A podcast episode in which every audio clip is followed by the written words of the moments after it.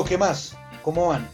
¿Qué más? Bien, bien. Aló, aló, Aló, aló. Ah, aló, aló, Sí, no sé. Hola, buenas. ¿qué más? Sónico, Sónico 1, ¿Qué tal? ¿Bien o no? Bien, Juan David está contestando No, es que como, se como lo quedando, declaro. mano. Eh, uy, no, no me toque ese vals. Mi- un saludo a mis compañeros. Yo trabajo en, en un área eh, de Claro, entonces un saludo para todos. Y los invitamos a pautar. Ahí le dan play. También. ¿A los amigos o a Claro?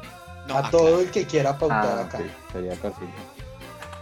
Venga, ¿qué dicen los fachos? Ah, no sé, Oh. Pacho, aquí saludando a nuestro Führer, aquí a mi estatua de Hitler, Porque, acompañada de Benito Mussolini, y en, en la base de esta, el gran Álvaro Uribe Vélez, porque ahora somos Por- Pacho para todo el mundo. porque ahora está Oiga, Mussolini sí. y nosotros debajo, ¿yo? ¿Ah? Uy, pero es que nosotros, o sea, an- o sea, con el más judío y los ah, nos convertimos en los más antijudíos del mundo. oiga. Sí, no sé cómo, no, no entiendo cómo.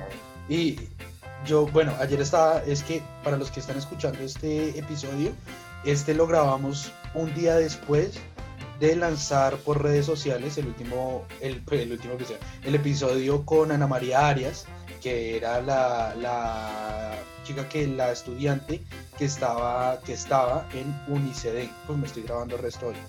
Y como era del Centro Democrático, pues ya no nos bajaron de fachos por haberla entrevistado.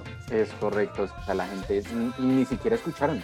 O sea, uno les No. preguntaba, ¿escucharon? No, no escuchamos, pero es que eso donde es con centro democrático, es que, pero hermano, si te crees muy amplio en tu mente, si tú dices que, ah, tu mente no lo entendería, entonces, ¿por qué no te pones a escuchar la una hora, seis minutos que duramos grabando, que duramos preguntando y tanta información que nos dio, nos dio Ana María? No sean así, no sean así descarados porque no escuchan y ahí sí, ay, vamos a criticar, vamos a juzgar, vamos, no. Uno, uno me la dijo, gente sea mucha uno me dijo, dice que no voy a perder el tiempo escuchando una facha y yo, hola. Pues tranquilos, respeten, además que la entrevista Oiga, estuvo buena y, las respeto, opiniones por estuvieron, estuvieron chéveres. Y si escucharan de un chismononón monumental. Oiga, Pero sí. del chisme más, más, o sea, ni la red había contado ese chisme. Con eso decimos todo. Ni es que el código caracol. Oiga, no, pero lo que dice Oscar es verdad. Eh, recibimos varios comentarios, muchos buenos también, con respecto al episodio, pero pues sí hay algunos donde los muchachos pues no se han tomado el tiempo de escucharlo. Si nos escuchan en este, vaya, dele play apenas acabemos este hace segundo episodio con Ana María y hombre, se va a enterar. No todos los fachos hablan iguales, como dicen ustedes. Ana María, de hecho, tiene su criterio propio y así nos lo hizo saber. Y es bueno y es interesante que ustedes se tomen el tiempo y lo escuchen. Correcto, sí, es por que favor, es por que la- Dios esa es la acción, esa es la, la- de conocer las posiciones contrarias, pero es que solo la del bando, solo que el mío es el mejor, porque es que el mío va con esto, el mío va con ello, pues no es así la vaina, hermano. Entonces, ah, es complicado el tema con la gente. Sí, la, la gente es jodida porque no quieren escuchar las opiniones contrarias, sino que, me he dicho, cuando escuchen el tercer episodio con, con, con, con Camelo, con Sebastián Camelo, que todavía no lo hemos lanzado al momento de grabar este que estamos grabando, eh, nos van a crucificar porque El también mismo te día que el tiramos Liverpool duro. quedó campeón, Estamos Eh, grabando, sí, sí, señor. Oiga, es- campeón es- después de 30 años. Hermoso momento para el Liverpool. Primera vez que gana la, la Premier League en su nuevo En este formato desde el formato. 92. pero, pero debe ser, debe ser como, o sea, es como, como chévere, pero no tan chévere, porque es que usted, o Por sea, cómo lo cele- por cómo les tocó celebrar, celebrar. sí, es, es, es, es A mí- complicadito, A mí dame, a mí dame las finales no siempre. A mí a no me des calle campeonatos así. A mí dame finales toda la vida. No, no importa. Mire que eh, analizando un poco y lo hablábamos con algunos amigos, eh, si usted fuera hincha del Liverpool, estuviera en Inglaterra, su equipo sale campeón de la liga después de 30 años, pero usted está en medio de una pandemia. ¿Sale o no a la calle a celebrar? No, o Sí, sea, yo obvio que yo, salgo. yo no saldría, o sea, como Obvio. que "Ey, Sí, yo, yo también. no, no, yo Me no, yo sí prefiero curarme en salud. Como en. Como No, en llevarle COVID. monza. ¿Quiénes, fueron los que estaban celebrando el Oiga, clásico? sí. En, el partido entre Estrella Roja de Belgrado y el Ajá, Partizan. y el 30 Partizan. mil personas en las Ah, tribunas. Qué hermoso es el eh, Estrella Roja, Y ¿oyó? fue un tema complejo. Para nosotros que de somos Y hecho, muy uno sí fachos. al 100. También, tal cual. De hecho, también mire que allá en Serbia eh, la tasa de contagios por el coronavirus era muy baja. Por tal motivo, Novak Djokovic, el tenista número uno del mundo, hizo un evento que se denominaba el Adrian Tour. En ese evento participaron varios tenistas de la, w, de la WTA, de la ATP, perdón, porque la WTA es el de mujeres. Y Ajá. en ese evento se reunieron aproximadamente 15 mil personas. Luego de que pasó todo esto, recibió muchas críticas Djokovic por hacer este evento en medio de una pandemia. Y fíjese que hace pocos días, Novak Djokovic y su esposa cayeron en el Se COVID-19. contagió hasta Ahí el nido de la perra, en pocas palabras. Por la gente irresponsable, por, por creer que eso es como ah, una gripita. Es que esos mismo son cosas sus redes jodidas. sociales. Sí, y Djokovic en sus redes sociales, pues lo comentó, se disculpó también porque pues él no quería que se contagiaran, de hecho buscaba era hacer un acto benéfico con ese, con ese evento que se organizó y ya varios tenistas de la ATP se encuentran también contagiados del coronavirus. Pues que, o sea, y, y la vaina es de la irresponsabilidad. O sea, si uno quiere hacer un acto benéfico, listo, don los milloncitos de publicidad y vamos a reunir y luego nos recuperamos o hacemos otro tema así parecido. Pero es que, o sea, el, eh, Djokovic puede tener la defensa de Italia 90, pero puede que alguien tenga, o como uno no, uno no sabe, puede tener la, la defensa del Huila. Entonces, te coge a debate y te mete tres goles. Además que Djokovic decía que, que la cuarentena no debería estar y que el virus se curaba o se, eh, se era inmune, algo así, orando. Entonces, pues yo no sé, Djokovic ignoró lo suficiente, yo creo, porque complicado. A lo mejor eso es un tema delicado, es mejor muchachos sigan en casa, no salgan. Sí, Si salgan, salgan si es necesario. Quédense en casa. Sí, como uno, como a uno que le toca ir a trabajar y pues le toca movilizarse, pero obviamente Correcto. manteniendo. O sea, usted no se acerca a la gente. Usted no, se- usted de lejos me avisó, ah, listo, ya. Pero, pero la vaina es, es complicada. O sea, uno no puede estar así como tan, tan de fiesta en estos momentos. Porque Sí, uno no sabe a quién le puede parar. Puede que, le, puede que uno viva solo y la, la, la- el virus lo coja a uno, listo, pero puede que uno viva con más gente, entonces son más gente que está en peligro de contagiarse y de lo que decía, tenerla más duro. Bueno, y hablando entonces de todo este tema de tener que salir a trabajar y todo esto, también hay gente que está trabajando desde casa, pero también han surgido polémicas en esta época de confinamiento por el costo de ciertos productos y ciertos servicios que ofrecen las personas. Entonces, por eso, hoy traemos un invitado muy chévere que eh, hizo parte de una polémica hace unas semanas en Twitter acerca justamente de este tema. Esto es 3 para qué con Cristian Contreras, Oscar Criollo y Juan David Poeda.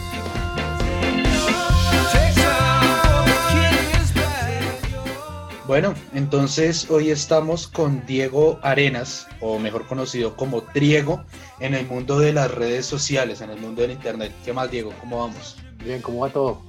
Todo bien, todo bien. Acá Bien, bien. eh, vamos bien, vamos bien.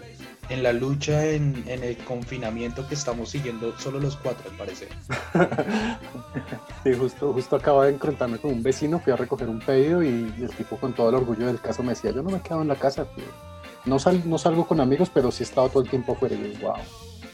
qué, qué, qué Y crack. la vaina es que La uno, sale, pero es, es por trabajo, o sea, uno, uno sale a encontrarse con alguien, es como ya el trámite y listo, no, no más de dos minutos porque eso da como cierta, cierto miedo, cierto, uno tiene que ir a recoger cosas, listo, recojo, páseme la USB, alcohol y nos fuimos. Ajá. Pero, pero no, lo decía terror. con orgullo. Lo decía con orgullo y eso me dejó como, mm, ¿seré que yo creo- el que está mal? Yo creo que es un problema de la idiosincrasia colombiana y es esa malicia indígena y el orgullo de, de poder sobresalir a, a- como a romper esas reglas que están puestas. Entonces, entre más chacho, mucho mejor. Súper orgulloso. Sí, lo, Mm, lo de que llaman, lo que llaman hacerse eh, ser una abeja. Pues más, más es ser tramposo que nada. Correcto. O sea, ese man sí es una abeja porque se vuela la, la cuarentena, pero no. Pero bueno, Bueno, eh, resulta que hace unas semanas eh, estaba por ahí en Twitter y vi que hubo una polémica justamente con, con Diego, eh, con su marca Triego, por unos mugs que, que él está haciendo, unos mugs personalizados, que los pueden ir a ver a triego.com, muy bonitos esos mugs, por cierto, y eh, costaban 100 mil pesos colombianos, eso en dólares, ¿cuánto será? Yo no hice la conversión, Cristian, ¿cuánto podrá ser? 100 mil pesos en dólares, no tengo ni ¿o idea. 25. Como 25, ¿cierto? Más o menos 100 25. Sí, 25 como dólares, más o 25, menos. Está como a 3.700. Eso. Entonces, para los que nos escuchan sí. por, por fuera, 25 dólares más o menos costaba un mug personalizado. Y salió la polémica en Twitter porque decían que eran muy caros. Entonces hubo gente a favor de lo que decían, otros en contra. Y entonces, bueno, hoy vamos a hablar de un poco de, de todo esto, de esta polémica, pero yo quiero que primero Diego se presente, nos cuente quién es y pues qué es Triego. Bueno, vale. Eh, antes que nada, muchas gracias por la invitación. Realmente esto de los MOOCs ha escalado muy rápido y estoy dibujando día y noche gracias a esa polémica, entonces estuvo muy bien dentro de todo. Eh, bueno, yo digamos que en la vida soy un tipo que va haciendo todo lo que le gusta dentro de la medida de sus posibilidades, entonces dibujo, hago figuras en plastilina, trabajo en, en, en publicidad, escribo en los ratos libres, como que me, me, me, voy metiendo en lo que sea, no termino nada, obviamente, pero estoy probando de todo. Y Triego es el nombre que, que uso en redes sociales, eh, que lo tengo en el, en el, en el blog, lo tengo en, en cada perfil. Realmente eh, buscan en Google y me encuentran súper rápido. Y es como, pues la verdad fue un, un, una especie de apodo que me puso un jefe por ahí cuando estaba empezando yo recién la carrera en publicidad. Y era porque como que no le hacía mucho caso al tipo y él pensaba que era un tema de ego. Entonces decía que si un ego es, un, es, es ego y dos egos son Diego, entonces yo tendría tres, entonces sería Triego. Y pues ese chiste que va ahí como en el olvido, pero con el tiempo, cuando llegó la hora de registrarme en redes sociales, pues se me, me pareció que estaba divertido y lo dejé. Entonces es eso y pues me dedico básicamente a cuidar de, de mi gato que se llama Federer, de mi hijo que es súper importante, llegó en, en medio de la, de, la, de la pandemia en apenas tres meses. Realmente él, no, él no, no, sabe lo que es el mundo afuera de, estos, de este apartamento. Y eh, aparte de todo eso, pues cuando puedo trabajo en, en, en publicidad, en, eh, asesoro empresas o hago temas de comunicación o de redes sociales o redacción. Y el blog y la, en los perfiles, digamos, lo que hago es dibujar todo lo que se me va ocurriendo. Estoy siempre como en la, en, apuntando todo lo que va apareciendo y se vuelven dibujos que es como el contenido principal de, de, mis perfiles, aunque ahí pueden ver de todo realmente, pueden ver hasta platos vacíos de comida que me comí el día anterior. Básicamente uno, pues cuando yo vi la, la, esta problemática, pongámoslo entre comillas, este, esta, este tema, salió a relucir una de las frases que yo, como a veces también eh, trabajador independiente, uno, por lo que uno básicamente dice, yo cobro por lo que sé y por lo que he invertido en adquirir esos conocimientos y no por el tiempo y por el esfuerzo, digamos, que uno ponga en ese, en ese producto que uno está entregando. ¿Usted qué opina de esta frase? Pues es obviamente lo, lo que uno esperaría que todos pensaran, pero realmente hay, hay un tema, digamos, que lo comentaba yo ahí con, la, con las personas que, que escribían sus mensajes y era, es difícil para muchas personas como desagregar el, el, el arte del, del elemento, es decir, si una persona compra una camiseta de un artista muy famoso, hay gente que se queda solamente en un pedazo de algodón que podría comprar en el centro por X plata que, que no costaría ni, ni, una décima parte de lo que le podría costar la, la, obra de esta persona. Y pasa, con lo mismo, pasa lo mismo con el MOOC, pasa lo mismo con las, con las ilustraciones, con, los, con las pinturas. Realmente yo la gente que conozco que está dedicada al arte, la mayoría no están dedicados al arte. Se dedican a otras cosas y en su tiempo libre, libre hacen arte, por lo mismo, porque el, el costo, digamos, de, de, la, de, la, inversión previa a, a la ejecución de, de, la obra, la gente no, no, tiende a reconocerlo, sino que se quedan solamente en el entregable. Bueno, Diego, también hablemos un poco de lo que fue la polémica inicialmente. ¿Por qué se creó a raíz de, bueno, ya sabemos del tema de los MOOC, el valor, como lo mencionábamos anteriormente, pero ¿qué fue en sí lo que pudo desatar esa polémica? El ofrecer como ese servicio de los MOOCs, el valor, ¿cómo se pudo llegar a esto? Ok, pues eso tiene que ver un poco con la falta de información y ahí seguramente yo también tengo algo de, culpabilidad porque yo realmente no hice una oferta como específica de eh, llegaron los MOOCs a tanto precio, incluyen estas características como una explicación súper detallada. Yo realmente lo que dije fue como, oigan, estoy, tengo tiempo libre estos días y voy a empezar a, a dibujar perros y gatos y lo que salga, pues porque tengo el tiempo para hacerlo. Entonces les dije, pues si quieren más información, escríbanme. Entonces, obviamente, eso pues era una invitación a que el que le guste, que le interese su mascota y tal, pues eh, conversemos y lo, y lo definamos. Pero resulta que una persona que ni siquiera me sé el nombre todavía, pero bueno, ella fue la que hizo la, la mención que, que, alborotó como el avispero. Ella hizo una, unos pantallazos de eso y, y, no sé si fue ella misma o alguien más que me había consultado por interno el, el precio del, del MOOC pues se tomó la captura. Entonces, él lo ofrece así abiertamente y resulta que cuesta 99 mil pesos. Entonces, ella lo que hacía era como una referencia que, que considera que, que era un precio desorbitado que la gente no iba a pagar porque no tenía ningún sentido pagar eso por un MOOC. Entonces eso empezó a, a, circular y yo estaba tranquilo en mi vida acá acariciando el gato, haciendo mis cosas normales de cuarentena. Y cuando me di cuenta fue porque alguien que, que me sigue me escribió una, una respuesta al tweet de ella diciendo como, como Triego, te hablan. Y yo, wow, ¿qué pasó acá? Entonces, claro, fui a mirar y cuando me doy cuenta ya se había desatado el kraken, estaban agarrados los que apoyan el arte, los que les parece que estaba robándolos y bueno, un, una cantidad de cosas alrededor. Y pues digamos que ahí decía que un poco lo de la desinformación es porque esta persona realmente no se tomó el trabajo de, de preguntar por qué costaba 99 mil pesos, sino que sencillamente dijo, MOOC 99, caro. Entonces, ¿qué pasa? Pues la gente que entiende el proceso, sobre todo los que me siguen, digamos, porque también hay un tema ahí como de, de, de, de autor y obra. O sea, realmente para las personas que yo no existo, pues sencillamente sí puede ser caro. Pero para las personas que me han seguido y que saben cómo, cómo funciona, digamos, mi contenido y todo eso, ellos tienen eh, para ellos tiene un valor agregado el hecho de que yo ilustre su, su MOOC. Entonces, ese tipo de cosas estaban fuera de la conversación y pues seguramente no, no sé qué tan mala intención pudo haber tenido ella o no, pero, pero lo que sí pasó es que esa, esa, esos datos como que estaban sin rellenar, todos esos espacios vacíos fueron los que alimentaron la, la conversación y, y, pues generó esos bandos que, que fueron súper divertidos de seguir, que gracias a, a, que por suerte todos tenían más apoyo al arte que, que realmente el, el apoyo a la, a, la, a la, crítica que hizo ella, pues sin mencionarme y todas esas cosas chistosas que hace la gente en Twitter. Diego, ¿y de pronto cree que esto, aparte de, de falta de información, también tiene que ver un poco con la forma en la que la gente valora este tipo de trabajos, no solo la ilustración, sino también edición de videos, eh, edición de audio, como todo este tema que tenga que ver con la parte creativa. Tal vez tenga que ver con eso, como que la gente cree que es algo muy fácil y que no vale la pena pagar tanto por algo. Es, es un poco, ahí creo que volvemos otra vez al tema del desconocimiento porque básicamente lo que va pasando, y si ustedes se fijan en la historia del arte, ha sido como el mismo tema toda la vida, y es que a medida que aparece una nueva técnica, pues la técnica empieza a verse, eh, a perder valor. Es decir, aparece la imprenta, entonces ya hacer un libro no tiene sentido eh, cobrar tanto por hacer todo porque ya hay una máquina que lo hace. Hoy en día el equivalente sería, eh, hay una aplicación que me puede vectorizar una foto o hay una página donde yo subo la vaina y me imprimen el, el material que yo necesito. Entonces ese tipo de, de facilidades empiezan a distorsionar un poco la, la, la, la idea de qué hay detrás del proceso.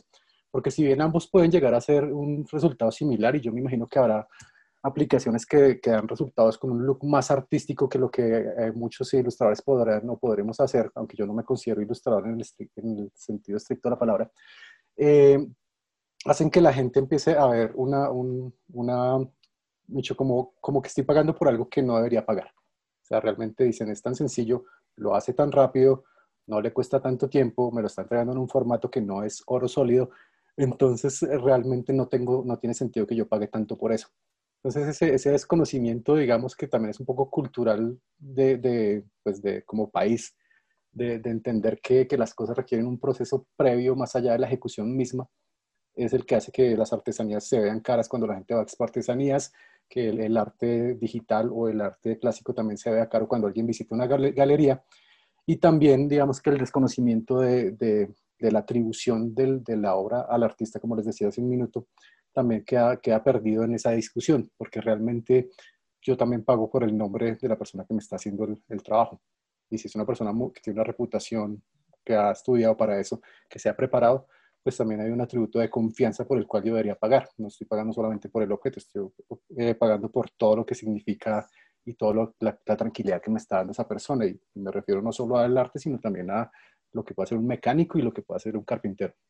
Acá en este podcast a nosotros nos gustan las historias. Entonces, aparte de este tema que es bastante frustrante para, para que la gente, pues, usted presentar su, su trabajo y que lo juzguen de esa manera, ¿qué otros hechos o qué otras historias le ha pasado lo mismo? Cuando usted llega como independiente o trabajando para una empresa y, y usted pone el esfuerzo, pone todo, toda la, la, creatividad y le dicen como, hey, es que me estás cobrando mucho o eso es muy caro.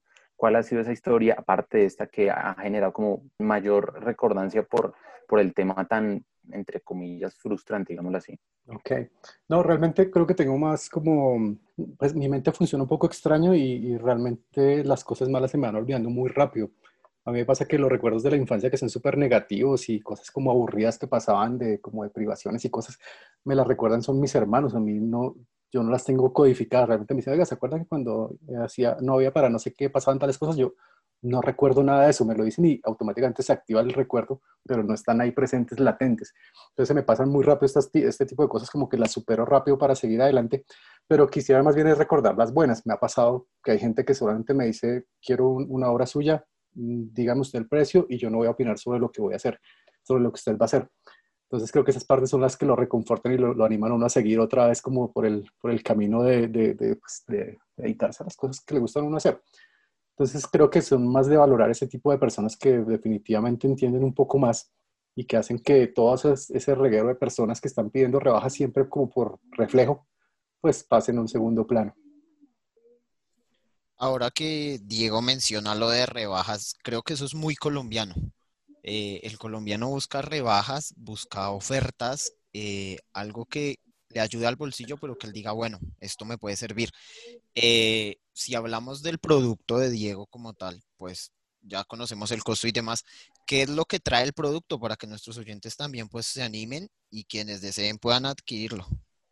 Bueno, básicamente este producto por el que se formó el alboroto no es ni siquiera un producto central pues de, de, lo que yo hago, porque realmente les voy a contar un poco cómo nace el tema de los MOOCs, o sea, no es como que yo me desperté un día pensando en, voy a hacer MOOCs y me voy a hacer millonario, no, no pasó, pero sí fue como que un día estaba yo haciendo justamente un trabajo de este estilo en comercial papelera, no, no me están pagando por la mención, pero fue allá donde pasó, eh, y estaba yo ya imprimiendo algún proyecto de este estilo y la persona que, que hace los MOOCs, que es, eh, es, una pareja, pero me encontré con, el, con, con Diego, que es el el, que estaba aquel día. Y me, y me dijo, oiga, usted es triego, no sé qué, y hablamos un rato y me contó de, de, lo que hacían. Entonces, automáticamente yo lo que hice fue como, bueno, voy a intentar hacer un merchandising pues para los seguidores que son como más fieles y lo que va a hacer es poner las caricaturas en el formato del MOOC. Realmente no eran ni siquiera ilustraciones personalizadas ni nada, sino solamente me gustó esta caricatura, me la quiero llevar en un MOOC. Y con el paso del tiempo, entonces como que empecé a, a hacer el ejercicio, lo hice primero con mi gato, le gustó mucho a la gente y dije, bueno, esto le gusta a la gente, pues ¿por qué no hacerlo? Entonces el producto nace, nace de esa forma así como súper casual, no hubo mercadeo, nada, o sea, soy absolutamente infiel a mis principios de mercadotecnia y fue apareciendo y, lo, y, lo, y lo tengo ahí como en la, en, la, en la tienda disponible, pero realmente es algo más como de hobby que voy haciendo en tiempos libres y no, no es el centro de la historia. Y, y, nace así y pues como les decía, se, mucha gente ya lo estaba pidiendo y tal, pero pues como más esporádico, como eh, tengo tiempo voy a hacerlo. Pero pasó esto y ahorita me tienen dibujando día y noche, como les decía hace un rato. Diego, estaba leyendo un poco de, la hoja de vida que encontré por ahí por internet y dice director creativo, caricaturista, eh, estratega de social media, emprendedor y fan de las arepas con mantequilla. A nosotros acá en Tres para que nos gusta hablar de la persona como persona y no solo de, de, sus proyectos y de todo lo que hace. Como persona, más allá de lo profesional, ¿quién es Diego? Bueno, yo soy un tipo que Digamos que lo primero en la vida es la familia, o sea, realmente todo lo que me motiva a mí a avanzar y hacer cosas es hacer que estén bien ellos, principalmente mi grupo muy cercano, o sea, no soy el, el, de la familia así numerosa y la cena de fin de año con tres líneas de abuelos hacia arriba, no, sino más como, como mi grupo cercano, que son papás, hermanos, y ahora pues mi descendencia que vino a poblar el mundo y a consumir CO2 también conmigo. Ese, digamos que es como el, el, el motivo principal y es lo que me hace a mí como hacer las, las, cosas y ponerles todo el cariño que les pongo, porque realmente quiero que estén bien y, y digamos que busco hacerlo por medio de lo que me gusta. Entonces, si ustedes se dan cuenta, o bueno, no sé si eso sea tan evidente, pero yo en un mes puedo estar trabajando cosas por el lado de, de la caricatura y ofreciendo como ese tipo de, arte, entre comillas, o puedo estar haciendo, trabajando, preparando un stop motion, o, o puedo estar dedicado sencillamente a la parte de, de, la publicidad y comunicación a la que me he dedicado toda la vida.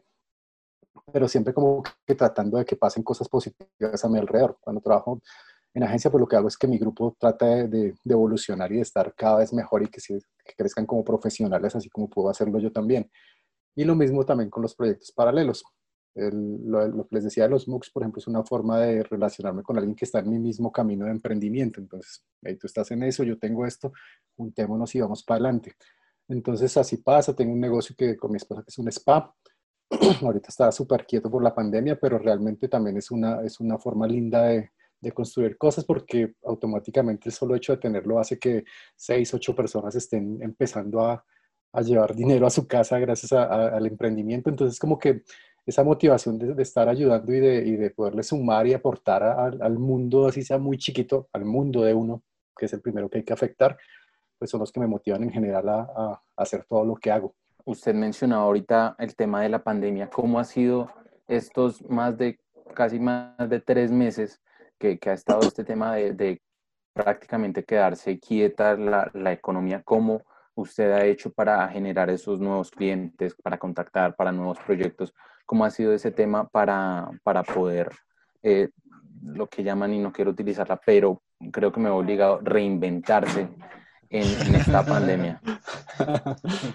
Sí, está, está bueno ese término que casi no se ha usado últimamente. Uy, lo detesto.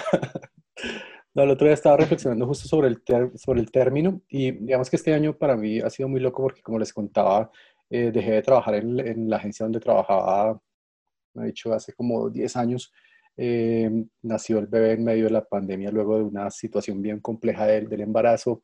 El negocio alterno está quieto, o sea, realmente si ustedes se fijan es, eh, es una, una tormenta perfecta. Y entonces el, el, el tema de la reinvención, yo lo, yo lo, lo tomé y acabo de mandarme con un término que también podría empezar a usar, es más como reaprenderse. O sea, realmente lo que yo hice fue como eh, autoexaminarme y decirme, bueno, yo qué sé hacer, qué, qué es lo que, en lo que me muevo bien, cómo puedo, eh, digamos, generar ingresos, porque inevitablemente termina uno hablando de plata sí o sí en este tipo de situaciones. Y lo que hice fue como hacer esa, esa radiografía y darme cuenta cuáles son mis, mis fortalezas y empezar a, a, a buscar cómo por medio de ellas mantengo pues la, el, el, ritmo de vida tranquilo sin tanta afectación a pesar de todo lo que ha pasado. Entonces empecé a usar todo mi tema de todo lo que sé de comunicación, de, de publicidad, de creatividad y ya lo tengo al servicio de, de, personas que lo están necesitando, sea en una productora, sea en una casa de animación, o sea una persona que, que maneja una, una agencia de influencers, que son como el tipo de cosas que estaba haciendo. O también he estado viendo, digamos, hago las ilustraciones, entonces pongamos en orden el blog, pongamos el perfil andar otra vez. Y fíjense que siempre, siempre se, eso es acción y efecto. Una vez me concentré en, a, en poner a andar el blog, de una u otra forma llegamos a esta, a esta conversación de hoy. Entonces, ¿qué, qué, ¿a qué me he dedicado? Es a, a, revisar cuáles son mis fortalezas y ver cómo saco provecho de ellas en esta situación tan particular que dentro de todo eh, ha sido positiva porque he podido estar con mi hijo, estoy más ocupado que nunca, o sea, realmente ahora estoy hablando con ustedes, son muchas cosas buenas las que están pasando. Diego, me quedó sonando lo que le decía a Oscar eh, respecto a lo de el fanatismo por las arepas con mantequilla. ¿Cómo es eso? eh, ¿El gusto nace a partir de hacer las arepas, comprarlas ya hechas, calentarlas y mantequillita o cómo, cómo lo, cómo es? Yo diría que es más bien como una especie de síndrome de Estocolmo. Entonces, ¿qué sucede? En mi casa, mi papá es del, del eje cafetero. Toda la vida me tocó literal moler moler el maíz y hacer las arepas. Y, o sea, no se imaginan el experto que se en armar arepas a, mano.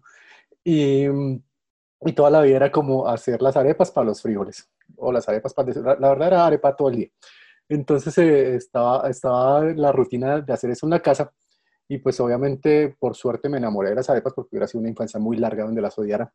Y, y, lo, y lo que sucedió fue que, que, que, siempre como que las he tenido ahí presentes y de verdad me gustan, hasta las más aburridas que son las paisas me gustan mucho, pero oh. también estoy súper oh. fan de las, de las boyacenses, de las santanderianas, de la arepa de huevo y, y todas las demás bifurcaciones de tan amado elemento ojo con la arepa paisa, que la mejor arepa que puede haber es la paisa.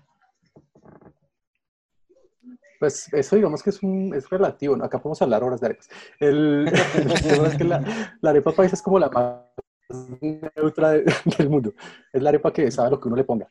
Entonces eh, eso está muy bien y es una, una versatilidad que uno, que uno agradece. Pero cuando uno piensa en, ella misma, hay, hay, otras mucho más complejas y más, mucho más elaboradas que merecen días y días de estudio. No, a mí se me hace que la más rica es la olla sense, eso sí no hay duda. Esa es tremenda y tengo sitio preferido y todo cuando iba por carretera a Boyacá. Luego les paso el dato. cuando podíamos viajar. Sí. Eh, Diego, bueno, ya para ir finalizando, eh, quiero preguntarle si de pronto cree que deberíamos o que debería existir una especie de pedagogía para las personas para que eh, traten de entender un poco más que estas labores eh, pues tienen su valor, no solo las que implican diseño, las que implican edición, etcétera, etcétera, sino, no sé, también las artesanías, eh, lo que hablaba de la carpintería y bueno, un montón de, de oficios que creo yo están infravalorados. Pues en general acá voy a un, en un cliché de esos bien bravos, es que todo empieza en casa. O sea, realmente creo que el lugar donde empiezan a, a, construirse ese, ese tipo de, de, valores o antivalores ese es, la, es la casa porque es al final de cuentas donde uno empieza a entender cómo funciona el mundo. O sea, si uno desde pequeño le han enseñado el valor del trabajo, el valor de llegar a obtener una, una cosa o un objeto, una obra o lo que sea que uno haga en la vida, pues sencillamente eso ya hace que la mente funcione de otra manera. O sea, si yo desde, desde, desde chico ya ya entiendo que para hacer un, objeto, por más simple que, que, parezca, se requiere una cantidad de esfuerzo detrás, pues absolutamente cambia la, la perspectiva automáticamente de cómo, cómo me relaciono con, pues, con, el, con el mercado. Entonces, en, en, esa medida, yo creo que pues ahorita pudiéramos llegar a hacer la campaña y, yo valoro el arte y cambiamos todos la foto de perfil por una versión en artesanía de nosotros mismos, pero pues eso no va a generar el cambio que, que se requiere porque es, es, una cuestión más estructural, es cómo me enseñaron a pensar. Creo yo que por ahí va el tema. Sí, totalmente, totalmente. Eh, bueno, Diego, ahora sí, ya terminando, nosotros le hacemos a nuestros invitados unas preguntas o les votamos con unas palabras y nos responden lo primero que se les venga a la mente. Entonces, eh, sí, palabras o frases, bueno. Entonces, yo voy a empezar con dos, Cristian por ahí tiene preparadas dos, eh, Juan David también tiene preparadas dos, entonces vamos. Creatividad. ¿Hay premio al final? Depende. Vale. Eh, no, creatividad es la, es la, la forma de expresar ideas eh, que, uno tiene, que, uno, que uno tiene, pero de una forma que no se ha dicho antes. Propaganda.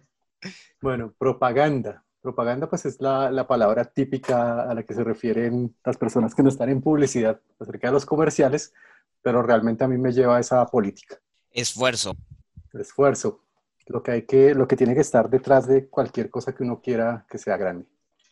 Algo también relacionado, el tiempo. Tiempo, uy, madre, es lo, lo, más valioso del mundo y algo que uno no, no sabe valorar realmente. Listo, yo con la frase creo que más comentada, como decía Oscar, por los colombianos, hágame, el, hágame la rebaja. Eh, hágame la rebaja sería, eh, dime quién eres tú. Listo, y otra, cuentas de cobro. Cuentas de cobro. Eh, eso se llama el, premio, ¿qué? El castigo al esfuerzo. Bueno, Diego, muchas gracias por haber estado con nosotros en este episodio de Tres para qué. La verdad es que fue una charla muy chévere. Y nada, esperamos que, sí, esperamos Sí. que más adelante nos pueda acompañar nuevamente en algún otro episodio para hablar de otras cosas. Dale, muchas gracias por la invitación. Las arepas podemos hablar mucho Un- tiempo. un episodio, ¿Cuál es el un relleno, el episodio mejor relleno que exclusivo de arepas. Sí, por favor, yo creo que podemos hacer un, un equivalente a la saga del Señor de los Anillos más o menos en tiempo. Y va a estar muy bien. El origen de la arepa. Sí. Me gusta. Entonces, de verdad, muchas gracias por la invitación. Está, estuvo súper chévere y, y pues nada, sí, sí me gustaría volver a estar por acá y voy a estar muy pendiente de ustedes porque está, está muy chévere el contenido. Vale, muchísimas gracias. Perfecto. Listo, gracias, gracias. Diego. Chao. Éxitos. Gracias. Adiós. Síganos en Twitter e Instagram como arroba 3 para qué.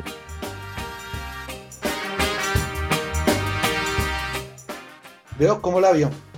Es que hay que aprender a valorar el trabajo que hacen. Y Cristian y, y yo, usted y yo, Y no... que, co- que hemos trabajado en el sector Sí. de, del diseño. Digamos, yo ahorita me dedico, porque es que nosotros trabajamos, para los que escuchan esto, nosotros tres trabajamos porque de esto no se vive, gente. Nosotros tenemos nuestros trabajos aparte. Y no, señor, esto No. si no, no es que llega la facturita porque No, subió otra, no, no, no. señor. No, no llegas nada. O sea, No, no lo le hacemos toca salir por a la calle, Ah, es, pe- pero usted lo ha dicho. Y la vaina es que la gente cree que uno hace las cosas por amor al arte. Y uno no es así. por ejemplo, a mí me han, me han salido. No es así porque es que uno no va a decir, señor, es que le tengo eh, amor al arte y me hace formar dos mil de pan. No, señor, eso no. No. Ay, no, sí, por el amor al arte vamos y le damos no, no. pan. Y es que lo que le iba a no, y decir es es que lo, que- lo que usted dice, la, la vaina. Hágale.